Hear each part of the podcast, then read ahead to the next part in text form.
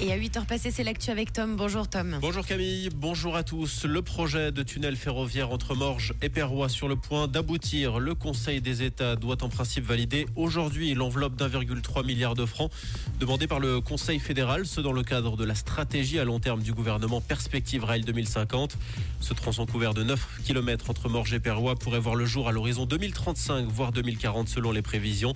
Le but étant de faire face à une éventuelle difficulté sur la liaison ferroviaire entre Lausanne et Genève. 17 loups tués en Valais depuis le 1er décembre. C'est quasiment un prédateur par jour. La plupart des loups, 14, ont été tués par des gardes-faunes professionnels. Trois autres ont été tués par des chasseurs à l'affût qui disposaient de permis nécessaires. Pour rappel, une trentaine de tirs de prédateurs est prévue dans le cadre de cette régulation proactive. L'État du Valais explique que 10 voire 15 loups doivent être abattus ces deux prochains mois. La Suisse ne produira plus d'électricité à partir d'énergie fossile d'ici 2035. Engagement pris hier par le conseiller fédéral en charge de l'énergie Albert Rochety en compagnie de six autres pays européens. Réunis dans le cadre du forum pentalatéral de l'énergie à Bruxelles, sept ministres français, allemands, autrichiens, belges, luxembourgeois et néerlandais, et donc la Suisse, se sont engagés à n'utiliser uniquement de l'électricité sans CO2 d'ici 2035. Cet accord sert à atteindre l'objectif à long terme de réduction des énergies fossiles à zéro net d'ici 2050. La terre a violemment tremblé cette nuit dans la province de Gansu, dans le nord-ouest de la Chine. Au moins 111 personnes ont perdu la vie selon un bilan provisoire.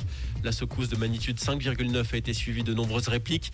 Ce séisme a causé l'effondrement de dizaines d'habitations, poussant la population à fuir dans la rue, alors que les températures ont chuté en dessous de 0 degré dans le nord de la Chine.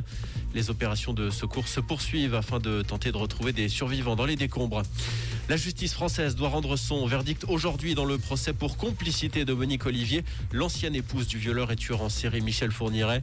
Hier, le ministère public a requis la réclusion criminelle à perpétuité contre la française âgée de 75 ans.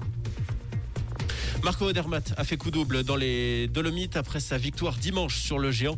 Le Nidwaldien s'est également offert celui d'hier à Altabadia. Il devance le Slovène Zan Kraniak et le Croate Filip Subsic. Le deuxième Suisse Loïc Meillard termine huitième. Comprendre ce qui se passe en Suisse romande et dans le monde, c'est aussi sur Rouge. Au menu de la météo du jour, du brouillard sur une bonne partie du Léman avec des températures bah, pas très chaudes pour ce matin.